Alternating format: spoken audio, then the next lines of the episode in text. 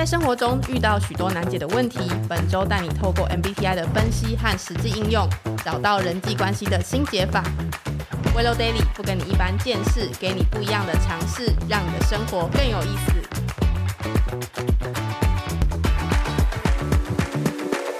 Hello，大家好，我是节目主持人婷婷。Hello，大家好，我是威廉。相信很多听众朋友呢，在前几集已经听过关于一个是怎么知道自己的 MBTI，然后还有一些 MBTI 的由来，甚至是从知道自己的 type，然后知道自己有什么样呃不一样的人格特质，然后特别是在上一集我们也讲到关于很多、嗯很多人在生活当中或者是交友上面遇到很多问题，也借由威廉跟我们分享一些撇步，对 pebble，然后让我们知道怎么样去实际的应用。因为相信很多人就是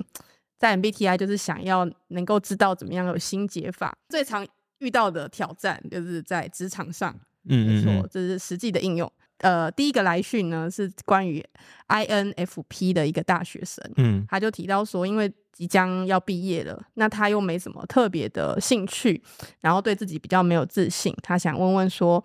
如果就知道自己的就是 MBTI 的 type，他是 INFP 的话，那有没有什么方法可以找到比较适合自己的工作？然后想问问看威廉的意见跟想法。其实这样子哦，就是说，当然在大学的时候，我们都会读不同的科系嘛，对不对？就是说，我们会学习一些技能，或者你有个毕业证书等等的。那再加上我们每个人的特质不一样，那 ANFP 可能着重的比较多是一些可能性啊、新的想法啊。呃，要怎么找到适合的工作？其实我觉得每个工作里面都可以找到一个适合自己 MBTI 的方式。反过来，就像那种求职讲座，做就说啊，你就是读这个系适合当什么工作，比较笼统。与其这样的话，我觉得不如还是来想一下说对于这位 INFP 心里面有没有一些梦想、远见，是希望可以透过下来在边工作的时候可以边展示出来的。我相信对于一个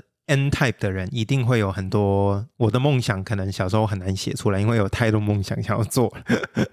可能对于 INFP 来讲，就是说要做一些比较有价值的、符合自己价值观啊，还然后也符合有一些呃可以让你的创造力可以发挥的工作，相信搞不好可以更有生命力。对，但你说哪个特定行业？会比较多吗？可能看看现在有些比较新的，或者可能在公司制度上会比较没有那么传统的话，搞不好 IFP 可以发挥的空间可能会比较多。这样，所以呃，从威廉刚刚的分享可以看得出来，假设是 N type 的人，他可能比较多跟梦想相关的，所以他可以回去想想看自己学生时期或者是曾经小时候有什么梦想。因为有的时候我们测完 MBTI 是无从跟工作职场连接在一起，顶多知道个性或者是说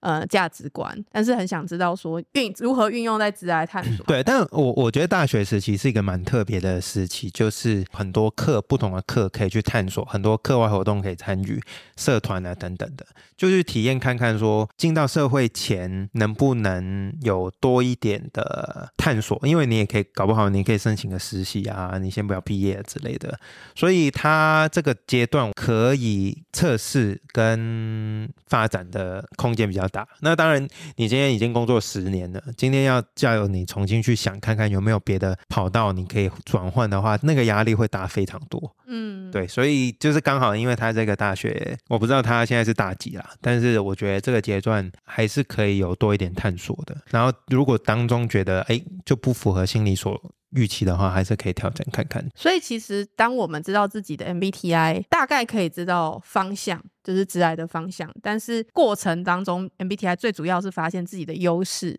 嗯跟知道大概知道怎么规划。但是其实探索的过程当中，就慢慢认识自己。应该对啊，我我相信每个行业里面一定有可以让每一个 type 都可以发挥的一个空间，嗯，只是说要怎么去你的你本身自带的这个能力跟这个特质，怎么去跟现有的一些系统或工作可以结合的很好，就是在这过程当中这样。所以意思就是说，MBTI 它不是说局限你。只能够适合这一类的工作，然后另外一类就不适合，而是说让你找到呃这个方向，但是呢有你自己适合的独特的位置，这样讲。嗯，那除了相信大家不只是想要借由 MBTI 找到合适自己的工作，然后也想知道怎么跟同事相处融洽。嗯那其实 MBTI 就是更认识自己的呃思考的方式也好，或是表达的方式也好。嗯那其实就是在 IG 里面也收到几个特别的来信，对对对，而且是深入蛮蛮深入的问题。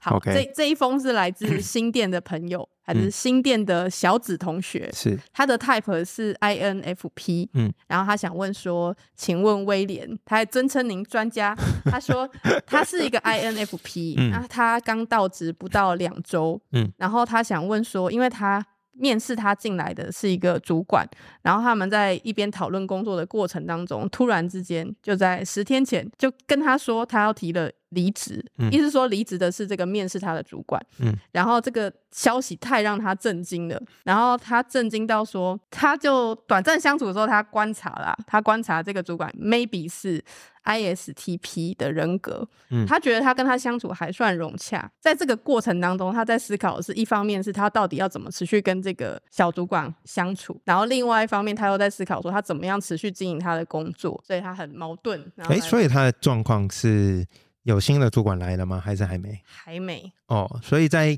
主管离开前要怎么跟他相处？对对对，哦，所以他很疑惑，他也就是上面有表达啦，他就想说，那这样到底需不需要待下去呢？就是这个怎么讲？这个主管跟他表达是说，因为他自己的嗯因素。然后嗯搬家的关系，所以才离开了这个工作。没关系所以，他就会觉得，哎、这个主管讲的话到底可信？哎，不知道 INFP 小紫同学听到这个 podcast 的时候，他主管是不是已经 不哎，不知道呢，道已经 离职了？不知道。OK，但是光就 INFP 跟 ISTP，他们特质上比较有挑战，他们沟通为什么呢？就是因为 INFP 它前面两个认知功能，第一个是 FI，就是内向的情感。那第二个是外向的直觉，外向就是 N E 这样。那我们之后可以花点时间来讲这些什么 F I F 一是什么东西，但其实大家理解后应该都蛮清楚，很快就可以切换了。好，讲回来，INFP 就是内向的情感跟外向的直觉是它第一跟第二个认知功能。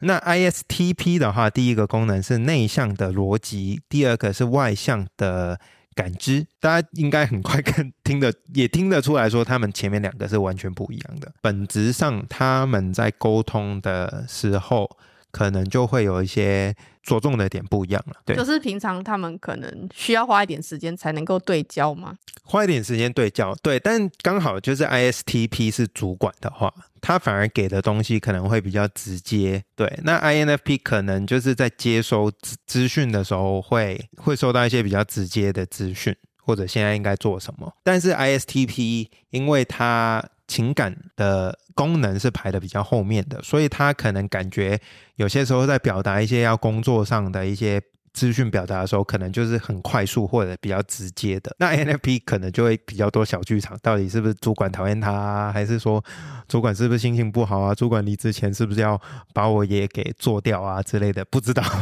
但这一些其实在 ISTP 的功能里面可能会比较少。部分会在这边这样，但是但这个也拉回到另外一个角度，我们就把工作的环境或者所谓的职场往外拉一层的话，其实除了 MBTI 以外，其实他在工作上还是有职位啊权限的不同，所以导致到有一些时候，虽然我可以很理解对方的 MBTI，或者要工作上都有这个文化可的比例还是没有到那么多。所以特别在那种状况底下，很多时候就是，其实，在外面很多这种呃企业顾问里面呢，他们都会说，其实主管或者是领导，他们比较容易都会去 copy 自己，对哦，都他们都会找到跟自己比较像的人，因为第一他听得懂他在干嘛，第二嗯他会 copy 他做的方法去把它做出来，对。但其实国外越来越多。研究显示说，其实我们要更多不同多元化的功能的人在组织架构里面，其实公司才可以健全的发展到下一个阶段。不然，其实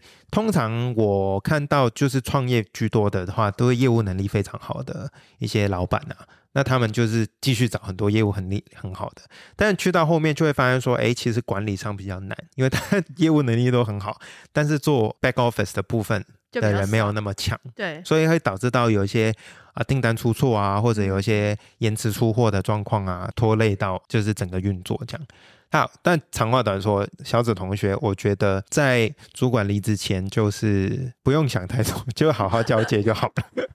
就是把就是下来工作上需要知道要交接的，尽量去问。那因为嗯他也有个期待，就是因为他也要离职了，对所以他啊应该把工作交代的很好。所以我觉得多问一些问题是没有问题的。所以表示他他的小剧场是嗯可想而知的，一定很多，因为冲击这么大，然后另外一方面又加上他的 type 是 NF 这样，所以就可能冲击的更、更多了。就很多小剧场，很多可能性了。明白但明白，我觉得工作人事的调动还是蛮常发生的，那就是说能够在工作上能够协调出一个健康的工作内容啊，然后整个制度你搞清楚，其实就 OK 了。那这样子借由小紫同学的提问，我我觉得想到另外一个嗯方向的问题，就是相信很多嗯 NF 的朋友，他可能在职场上也会遇到一些小剧场的状况。威廉会给这样的 朋友有什么样的建议吗？其实工作上 当然也要看他本身公司的文化是怎么样，但我觉得基本来讲，因为其实工作大家都是因为有合约精神来让大家上班的嘛。就比方说你有签合约，然后他有给你福利、有薪水，然后你才愿意在这个地方上班。但是有一些是例外的，有一些可能就是就是新创公司，大家就是为了一个理想，我们跳进来没有薪水没关系，我们就要把这个改变世界的想法做出来。所以很看企业文化。那一般来讲的话，我会觉得说，先搞清楚就是这企业文化里面到底长什么样子。当当然，我觉得每个人也应该要理解自己，呃，我的特色，那我的长处可以怎么去在这个企业这个团队里面发挥出来。就是借由 MBTI 找到职场里面适合自己的定位，这样讲吗？定位可能讲的太过仔细了，就是因为我觉得 MBTI 它大概就是一个有点像是一个 mindset，就是说，哎，我我可以用这个思考方式去处理零零总总的问题。嗯 OK，但不代表说我是 NF type 的，我就只能处理一些可能性或者是一些人际关系的东西嘛。但是我可以从我的角度去分析这些资讯，给出我 NF 角度的一个想法，那看看能不能够在现行发生的一些企划或者工作当中可以有帮助。对啊，懂懂懂。不不知道这样可不可以帮助到，就是特别是 NF type 的在工作环境里面啊。但我觉得，当一个认识自己的人，他工作效率一定会比较高，因为他知道怎么用我做得到的方法去把这件事情做好。懂，等于是用比较自己熟悉又擅长的方式来做工作，相对的效能也会加高。对，但但是我刚才有提到一个，就是说还是要了解一下企业文化，就是说如果你的主管或者你的团队就是期望或者要求你不是用这个方式去做，那你也要找个方法去达到这个部分的、懂懂懂，不然你就是主管不喜欢你啊，或者他可能 让你找到一个更好的工作环境，这样。那就是另外一种申论题喽。对对对对对好的，，好的，好的，好，没关系，我们一样祝福小紫同学。对对对对对好，希望他顺利啊，小紫同学。好、哦，现在来了另外一位啊，另外一位相信很多小朋友都喜欢他，他是 艾伦戴尔的艾莎，对，艾丽莎，艾丽莎，对，艾莎，艾莎同学。嗯好，这个艾莎呢，她说她自己是 E ENTJ，嗯那她艾莎其实她就说她其实不是很能明白感性的人在想什么，就是她嗯不是很理解 F type 的人在想什么，蛮多时候他说他不太能够体会就是 F type 的感受。然后他有一个新同事呢，是 ISFP，呃，因为这个 ISFP 他跟他在职场上常常需要沟通，他一开始会用一些比较直接的方式跟他沟通，但是嗯他发现这个同事偶尔会很受伤，嗯，所以他就想问问威廉有没有什么样的建议，他可以跟他相处会比较融洽这样子。哎，所以这样听起来就是 Elsa，她感觉就是在带这个同事，有可能是她主管这样嘛？听起来应该也有可能是平行哦 OK，OK，OK，OK 如果是平行的话，我觉得要有个好的回馈的制度，嗯，就是当然就是 Elsa 她 E ENTJ，她可以提她观察得到啊，或者她提一些方法。给对方，因为是新同事，他一定想要帮对方很好的去衔接他进到这新的工作环境跟一些工作的强度，可以帮助他。那对于一个 ISFP 来讲的话，第一个认知功能是呃内向的情感，嗯第二是外向的感知。嗯，所以 ISFP 其实也会有他的小剧场。哦，对，所以我觉得，如果是我给 Elsa 建议的话，可以先花点时间跟 ISFP 先认识一下，了解一下他现在在新的工作环境里面有没有什么在适应的地方。也回到我们上一集有讲过，就是呃，辅导的核心精神是一只手拍不响，要两只手。那你今天要帮他，也是要对方愿意啊。那我相信你的愿意帮忙的这个热心，一定也会让 ISFP 看得到，然后他从而就可以跟你多分享他的看法，这样。所以呃，我觉得反过来。当然，Elsa 也可以给个邀请给 ISFP 的同事，就是说，你可以跟他解释一下你你的心路历程。那如果对方觉得还是听不懂啊，或者觉得受伤了，也让他有个机会跟你表达，因为你今天会问这个问题，也是代表说他觉得很受伤，让你也很受伤。对啊，那你如果都是想要努力优化的话，那我觉得你跟对方说，哎，万一你讲的一些话你觉得太直接，那可不可以给你一个 feedback，给你一个反馈，让你也可以优化一下？但反过来，你可以邀请 ISFP，就是说，哎，那我到底用什么样的方式跟你沟通，你会比较 OK？等于就像我们上一集有提到，就是说，呃，要让两方都有更好的友谊关系，不嗯管是同事也好，朋嗯友也好，都需要双方共同来经营。然后等于是同事之间也需要表达友善的表达，说，哎，其实我想要，我们也可以有更好的沟通。也因为 type 不太一样，或者是说很不同。就更嗯。需要偶尔有机会有一个小时间可以坐下来聊聊。对，然后有个纸窗，搞不好我可以今天捅破的，就是嗯。你想象一下，其实家人你都不见得可以很聊得来，嗯，所以其实我我我要表达意思是说，当然有很聊得来的家人，很很爱我们的家人，但是并不代表说我讲每件事情我们都能够彼此理解跟可以互补的状况下，其实你就没有那么大压力了。就是说，我们可以给一点时间来沟通看看，那调整看看，那可以就可以，那不行的话有不行的做法，就是我们可以怎么维持一个。良好的工作模式就好了，也不一定要掏心掏肺。我就是工作上要跟你变成很好的朋友嘛，对不对？但有些人是这样的期待啊，对啊，不对？对啊，对啊，对啊，所以也不见得每一次都可以啦。但当然，你碰到，因为其实朋友百百种，对不对？我们的朋友，你也会发现说，你现在最好的朋友也是走过很多革命啊，很多的没错，才走到今天。但如果你就用这个期待去期待在每个人身上，我我必须告诉你，一定会很累，然后一定会受伤。也是，对对对，所以是啦，对。但是我觉得工作上其实因为大家都是呃履行这个合约精神，其实有些时候其实会比较好瞧啊。当然当然就是 同等或者上对下会比较好瞧，有些时候比较大挑战就是我们怎么跟主管或怎么跟老板去互动，嗯这样会挑战比较大。明白。对对对，其实当他们有机会可以好好聊，戳破那个纸窗的时候，嗯有机会可以好好聊，嗯嗯，嗯就或许可以慢慢的增加一些革命情感。对 OK OK，这其实需要呃外来的压力。其实有些时候就是危机就转机嘛，冲突其实也让大家可以把心底话讲开啊。所以只是说你讲开以后可以怎么去继续发展，这样。那因为其实我们在 IG 上面也进一步有跟大家分享很多，不管是呃互补啊，或者是一些友谊，你可以找到最聊得来的朋友。嗯嗯嗯，那其实，在里面就有谈到，特别是认知功能，嗯，然后也请威廉跟我们呃，可以简单的分享到底呃什么是认知功能，然后特别是也有人来信来询问，就是那想问到说认知功能到底有没有分什么叫做高阶或者是嗯。低阶，或者是说我们可以怎么来看我的认知功能来了解，然后特别有一个呃有听朋友讲啦，他就是上面直接问，他就问说，诶，他觉得就是有人自称说哇，他是一个很高阶的 INTP，嗯。但是他又觉得他自认觉得他的 F 一就是他的呃 feeling 的对外的功能发展的很好，嗯那他很知道怎么跟别人去社交，嗯。这种状状况是有可能的发生的吗？或者是有的人觉得说，我觉得对方是 ISTJ，但是呢，他的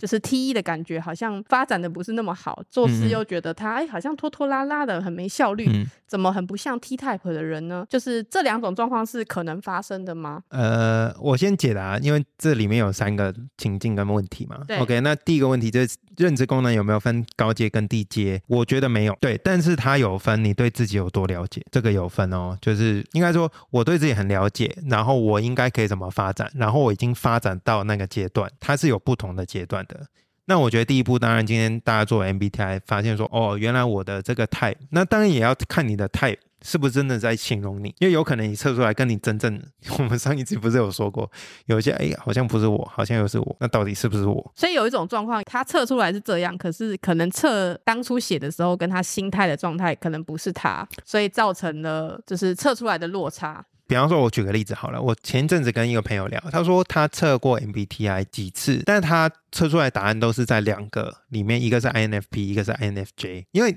他有可能在这个象限的靠近中间，所以他有时候会跳。那我很快就告诉他，我觉得你是 INFP。嗯，他说你怎么知道？嗯，我说这个就要回到为什么我们现在在这几集 Podcast 都会讲到认知功能，因为认知功能它除了字母上的辨别以外，它还可以让你看到说你有些功能到底它是内在处理消化，还是你跟外面世界去会表达出来的。那像我这个朋友的话，其实他是一个很细心的人，但是他都是，就是他不太会喜怒哀乐挂在脸上。你通常看到他，他都是小小的。可想而知，他是一个 F.I，就是 introverted feeling 内向的情感的人，因为他把喜怒哀乐都是自己内在消化，他很少表达出来。所以我就跟他判断，你应该是 I.N.F.P。嗯，但因为 I.N.F.J 他的情感是外向表达的，所以他喜怒哀乐你会蛮明显会看得到，他开心啊、难过。的样子，但是对于一个内在 F，我们叫 F I 啦，introverted feeling 的人，你其实看不太出他喜怒哀乐的。嗯，但是一个 FE，，就是我们现在讲的这些前面的字母，就是大家测出来的。但是它有分 I 跟 E，就是 I 就是 introverted，就是内向的；E 就是 extroverted，外向的。那 introverted 的这些功能，你都是会自己在心里面想或者自己消化。然后 E 的话，你通常都会表达出来，不管是用语言啊。一些行为去表达出来，所以讲回来，认知功能有分高低阶吗？我觉得没有，但是它会展示出我们对自己已经有多了解了。第一步就是我觉察，原来我是有一些 pattern 是这样。那第二个部分就是我们要理解健康的这个类型到底发挥出来它长处的时候应该长什么样子。第三步就是往那个方向我们去发展。OK，我我举个例子，ISFJ 如果它是什么 guardian type 啊，守护者类型好了。那如果健康的 ISFJ，他可能就会去有一些帮助沟通，在冲突当中帮助沟通的一些方式，他可能去看一些书啊，或者上一些调解员的课啊。那他就真的可以当守护者的角色，可以当得很好，因为他。他在有冲突的时候，他就可以发挥出他让彼此都讲出心底话，然后想出说有什么实际上现在可以来解决的。所以表示知道他自己的 type 之后，借由后天的比如说养成，或是说更认识自己、更发展自己，然后更钻研这个领域的话，他就更能够健全。他在这个功能上面更好的去怎么讲发挥它的特质？我我只是举个例子啦，因为 ISFJ 就是守护者嘛，因为他会什么南丁格尔啊那种，嗯，Mother Teresa 这种，就是他们会持续做一件事情做很久，然后为了一个他们很认同的价值观去做。但是 ISFJ 健康是这样子哦，那不健康的 ISFJ 会怎么样？他们会守护一些不值得守护的东西啊。我觉得没有高低阶分，但是我觉得他。对自我认识跟去觉察跟做改变，然后帮助自己走到一个 ISFJ 的极致，它是有这几个步骤要走。一个是先认识自己的 type 是什么，嗯，然后第二步是那怎么样好好的发展，或者说找到适合自己发展的环境，嗯，然后再来就是进阶的去让它能够优化，那优化完之后就能够成为一个更健康的 type。各位听众朋友也可以去思考的是，你不只是在 MBTI 认识自己的 type，而是你也可以进一步去思考说，诶，那我这样的 type 未来怎么样在哪里发挥会更好？或者应该说吧，我觉得 MBTI 它主要看的是人的一个部分。当然，我觉得我们每天活着都是在应该怎么？有人说什么，就是什么。在吃饭跟去吃饭的路上。我觉得更准确的来讲，应该就是说我们在认识自己跟在更多认识自己的路上，就是我觉得说 MBTI 它没办法让认识自己的是做到那么那么的全面。当然，他已经给了一个很很好的方向，方向一个框架给我们去架构更多的对自己的认知跟一些帮助自己的一些学习在上面了。嗯，那我觉得坊间也有蛮多其他工具也可以帮助到。那我自己有接触 DISC，跟有一个叫做 Motives，就是驱动力。是对这两个其实也也看到蛮多面向的我是长什么样。那还有一个我很喜欢的是叫做优势 Strength Finder，是就是盖勒普他们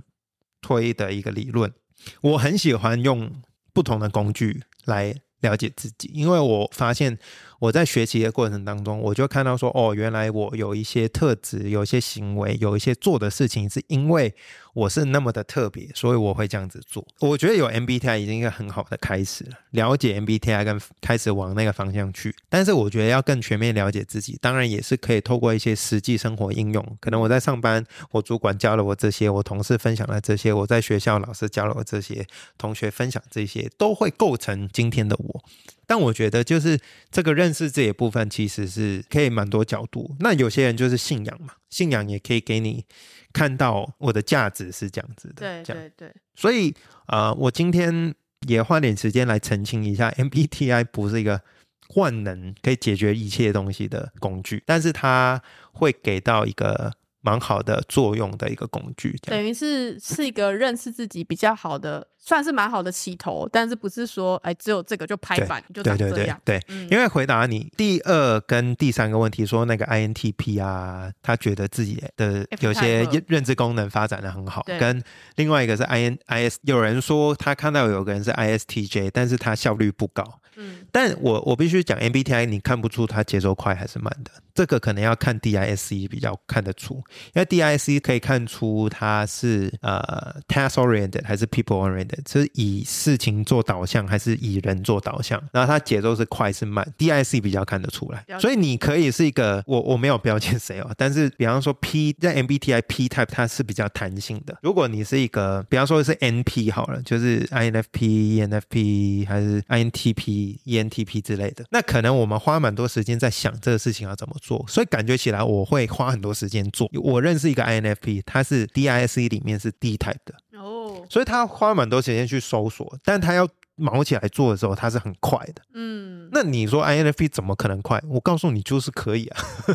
他也没有一定。对他 DIC 的 profile 是 D type 的，他很爱做决定哎。那 INFP 你不是觉得说 INFP 都都很模棱两可啊？他都花很多时间在想到底要干嘛，他都不做决定，不是啊？就是我认识有很果断可以做决定的 INFP 的。所以回答第二、第三个问题啦，我是觉得说，如果那个 INTP 的网友说 他的 FE 发展的很好，OK 啊，我觉得很好啊。那可能就是说你要看一下你跟外面世界表达的是不是真的就是 feeling 这一块。INTP 理论。上他认知功能排第四的才是他的 F 一啊，但是有些时候你很难去很精准来定义说他其实跟外面世界表达的是他的情感，还是说就是如果他说他很懂得跟别人社交，我觉得不需要 feeling 这一块也可以跟别人社交，因为我可以一直跟别人谈事情可能性的事情啊，我也觉得大家很喜欢我，那是不是代表我的 feeling 功能发展很好？不见得。这十六型都可以，社交上都没有问题啊。只是你会发现，你的社交圈可能会跟不是每个人都一样。对。那 I type 的可能社交圈就是小圈子啊，或者就小圈子。我不是说那种小圈子哦，就是说他的见的朋友的生活圈比较小，但他的朋友都是很熟的。那可能 E type 他会碰到比较多新的人。或者他对朋友的定义比较广，可能我路路边聊两句，他就是我朋友了。但对于有一些人，可能你要真的见过几次面，你才会慢慢从陌生人变普通朋友。你要再聊个十次才会变好朋友这样。但可能 E type 就哦聊两句 哦，他是我妈鸡啊，就是我照他的啦，怎么样？就是也是有这种人啊。对对对对对。所以回答这。刚才就是我把它拆解为几个部分啊，我是讲的就是说认知功能没分高低阶，但是我觉得对自己的认识它是有个过程，有个进程嗯要走的。相信听众收获非常多，我个人也收获很多。抄笔记，没错，做笔记，做笔记，对 对对，太好了，太好了。嗯所以我刚听到了一个小坑，就是之后可以再慢慢把它嗯填上，就是说不定之后威廉可以跟我们分享，就是 DISC 啊，跟其他的 可以啊。的心理的工具这样子。因为其实我觉得现其实我很开心，因为现在可以分享在 MBTI，其实也是我在成长的过程当中有很多的问题。以前都没有人回答，因为我问我爸妈，他们说不要啊，你就乖乖读书啊。问学校问老师，他说你想太多了，你就努力考试啊，就是不用想那么多。但是其实我就是我就是一个 ENF，我就是想非常多的人，叫我不要想太多，其实就是叫我去否认自己，其实是很难真的，所以，嗯，我我觉得蛮开心，一路上有一些好朋友啊，或者信仰，其实也帮助我蛮多的，让我可以在成长过程中有一些很好的引导。我觉得很开心，今天真的可以跟大家分享。对啊对对对对对，好哦。嗯嗯嗯，那下一个就是听众的提问，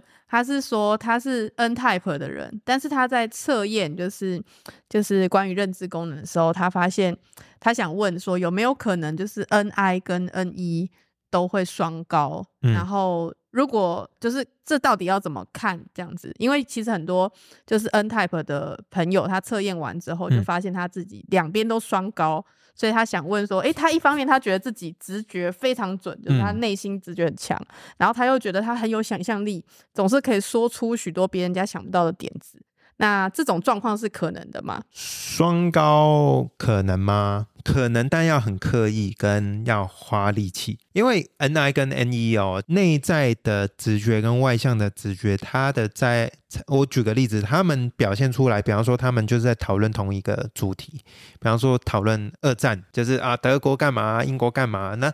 N E 呢，外向直觉的人，可能他会跳来跳去去讲，我觉得啊德国最后就是 Hitler 怎么样啊，就 就就就被垮台啦，干嘛干嘛干嘛，然后再跳回去说哦，所以当初一开始他因为是这样这样这样开始，OK。但 NI 的人呢，他其实看资讯的时候看可能性，他可以他可以 get 得到这个 NE 在讲什么东西，OK。那但是他看东西是比较线性的。呃，N 一的话，外向的直觉的人可能就是拼图拼来拼去，跳来跳去，哦这样。所以等于等于一个是有点像是跳跃性的思考方式，然后另外一个是线性的思考方式。对，但是他都他们都在这个可能性的圈圈里，范围是一样的。对，范围是一样的。但是他们在建构他们的呃思维的方式的时候，会有一点点不同。对对对，OK，就有个像是树状型的，NI 是树状型去发展，NE 是跳跃式的发展。哦，对对对，但是他们都是在这个圈圈里，他们彼此应该都 get 得到彼此，所以就看你这个朋友他的双高是要怎么定义。这个怎么讲？他的来来问的这个问题，但是有没有可能说，就像刚刚说的，嗯他是被训练过的？比如说，有可能这个人他原本是 N 一，但是呢，他借由比如说职场的训练，或者是各方面环境的，我觉得他比较有可能是一个 type，他比较有可能是 E ENTP，因为他想到点子，然后也想到方法去做嘛。对啊，ENTP 蛮符合的，因为 ENTP 它第一个功能是外向的直觉，所以他会想出很多新点子。但是它第二个功能是逻辑，他会内在想到很多方法去执行，所以有可能他的双高是指说他想到点之后，也可以去把它想到方法去对应它，这样有这个可能啊，我不确定，因为今天他也只是对一个问题他没有特。别哪一个 type。对对对对对，所以嗯，我觉得 ENTP 或 INTP 都蛮有可能的。就如果以就是他的问题这样问的话，这样就像刚刚说的，有可能双高，只是需要后天的练习。就看他的双高的定义是什么了。那另外一种，也有另外一种状况是想问威廉的，嗯，呃，就是在 IG 上面提问，他是说，像有一些人，比如说像是 INTP，嗯，或者是 INFP，嗯或是 ISTP，还有 ISFP，他们在测验完之后，可能也会遇到一种状况，是他们的就是 TI 跟 TFP，哎，FI 两边都双高，这有没有可能？因为他们两边都是有同时拥有 T type 跟 F type 的，但是他们都是 Ti 跟 Fi，有有可能发生这种状况吗？我觉得比较难呢，因为 T 跟 F 它本来在认知功能里面它是相反的，一个是理性，一个又是感性。就是我举个例子好了，ISTP 它第一个认知功能是内 TI，就是内向的逻辑，它的 feeling 这个功能是排最后面的，所以你要双双开，我觉得这个比喻就是主驾驶、副驾驶，对，抢抢方向盘，小童跟幼童，对啊，对啊。那你要同时幼童跟主驾驶抢方向盘，这个可能性蛮低。那通常双高的话，那这个人可能理论上哦，我我没有标签谁，但理论上他应该蛮分裂的，就是他的，就是他可能突然暴怒，就给第四功能接管了他的认知功能。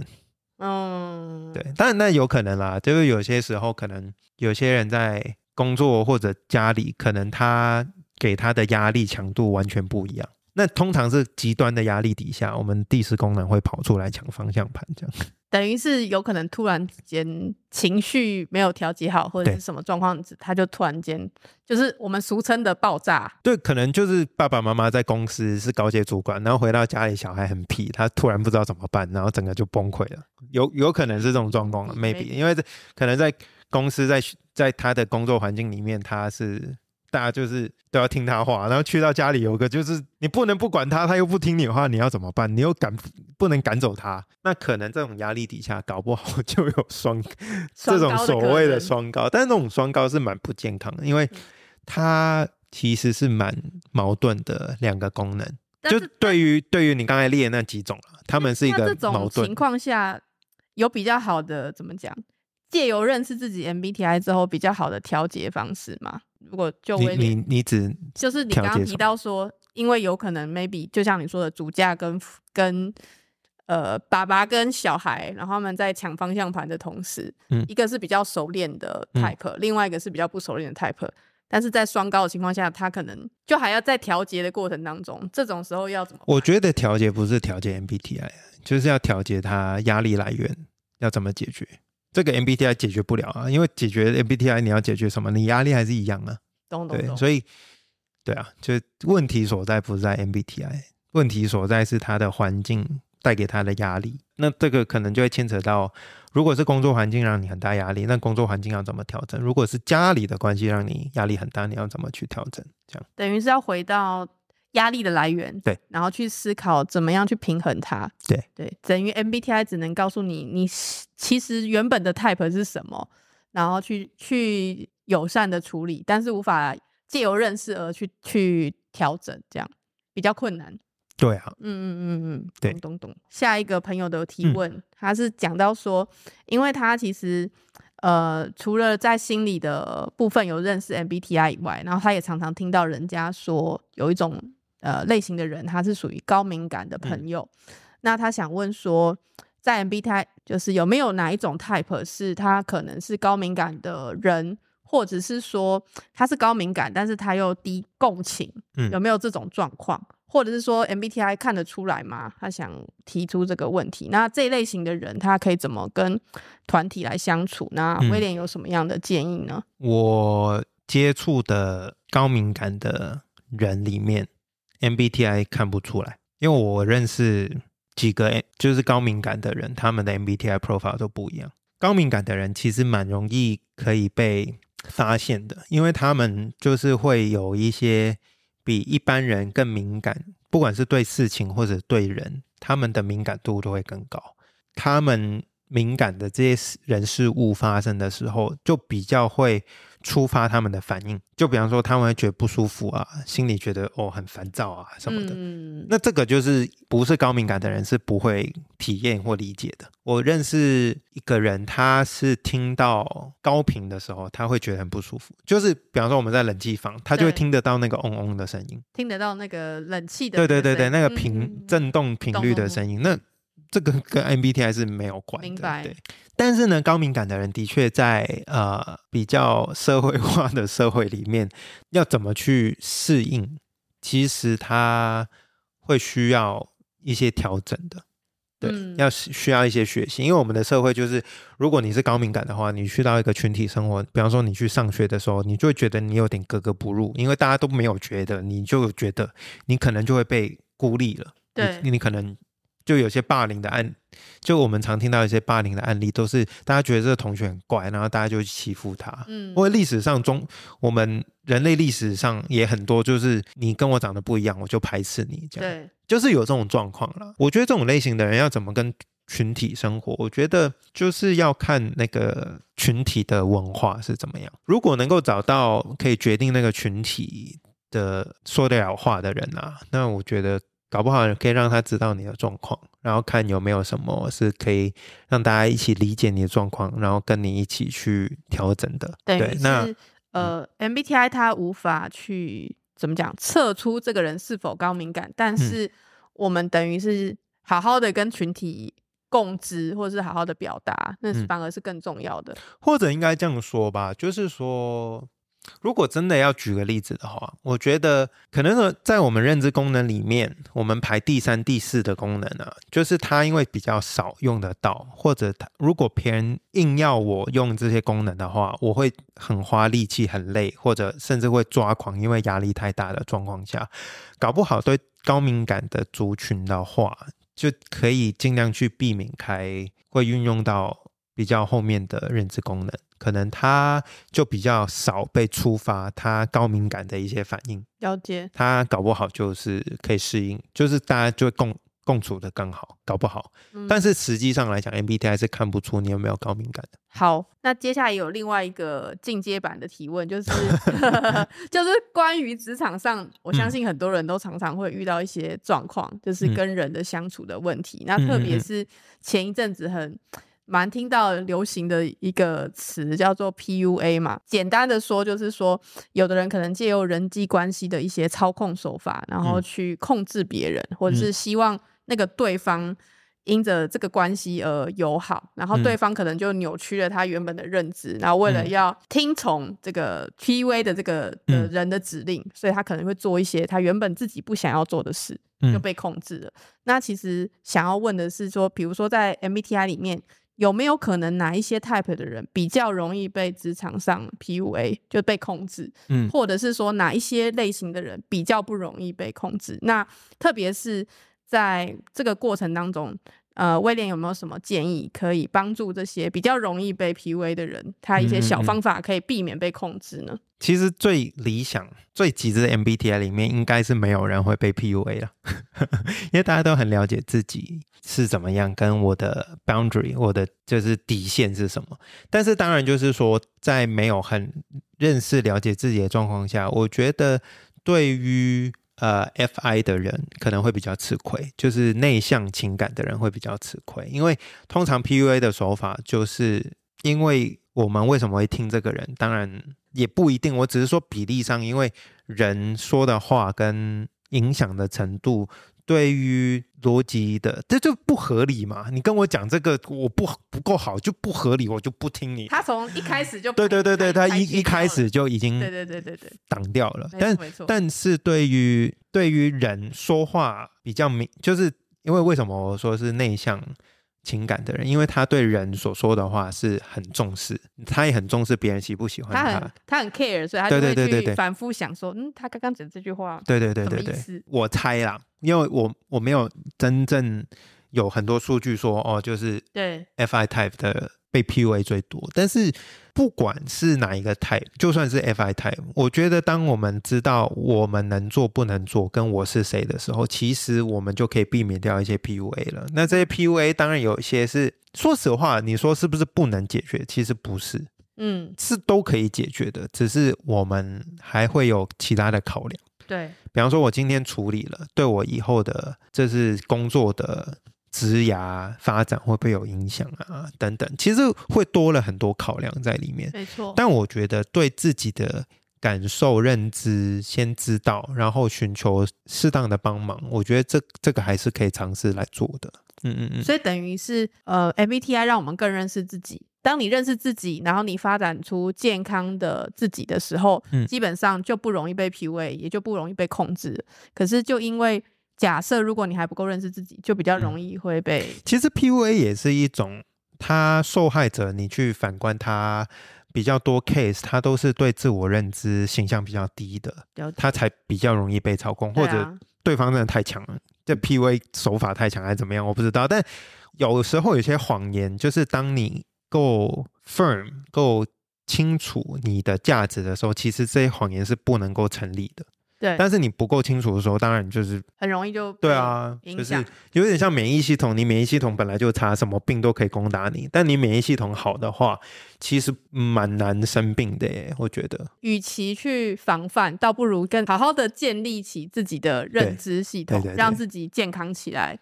做一个健康的人，不管是身体健康也好，或是心理，嗯，在 mind 就是在我们的思想逻辑嗯上就已经很健壮的话，但但我我也就是埋个梗在这里，就是有时候主管也会觉得说我的下属太有个性了，我不知道怎么管理他们。也回回到一个初衷，就是 MBTI 它宣导的是怎么去帮助大家彼此理解。然后，当然，我觉得有时候主管他有些想法，也是因为他的制度文化就本来的设定就是这样，他也没有什么嗯，弹性可以去左右这个，对。所以其实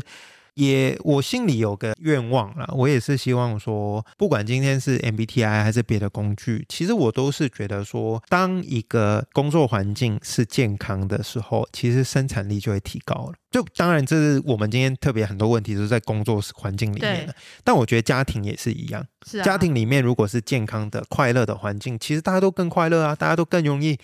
更愿意贡献到家庭里面。那你你想看夫妻如果生活很开心，分担家事，然后我们一起努力上班赚钱养家，其实都很 OK。但是很多时候大家都没有去经营这个环境的时候，其实很容易就有很多问题了。没错，所以今天我们讨论这一些，都有一部分是我们自己可以处理的。嗯 OK，但有一些是没办法处理，可能就可以考虑一下，是不是这个环境是不是真的适合你。有些时候你尽力了，那没办法改变，那是不是我们应该换个方式来做？嗯，但我觉得基本上来讲，就是也要找到一些能够理解你的人来聊一下。那当然，如果呃，因为其实最近社会压力蛮大，其实特别疫情的时候，我也听说有一些当然是生病走了，但有一些是也是压力很大，或者有一些经济上的困难，呃选择轻生的一些人。那我我觉得很很难过，有些时候其实一个念头，对啊好，像你卡住了就出不来了。有时候反而是假设他再找一个人说一说，可嗯能就排解掉了。对，所以我觉得，当然今天我们听很多时候都从我们的角度去看这个事情，但我觉得，如果我们发现身边有一些朋友，你觉得你也可以跟他聊看看的话，搞不好 MBTI 是一个很好的开门砖，你可以跟他聊看看，让他理解说，哦，其实我很棒，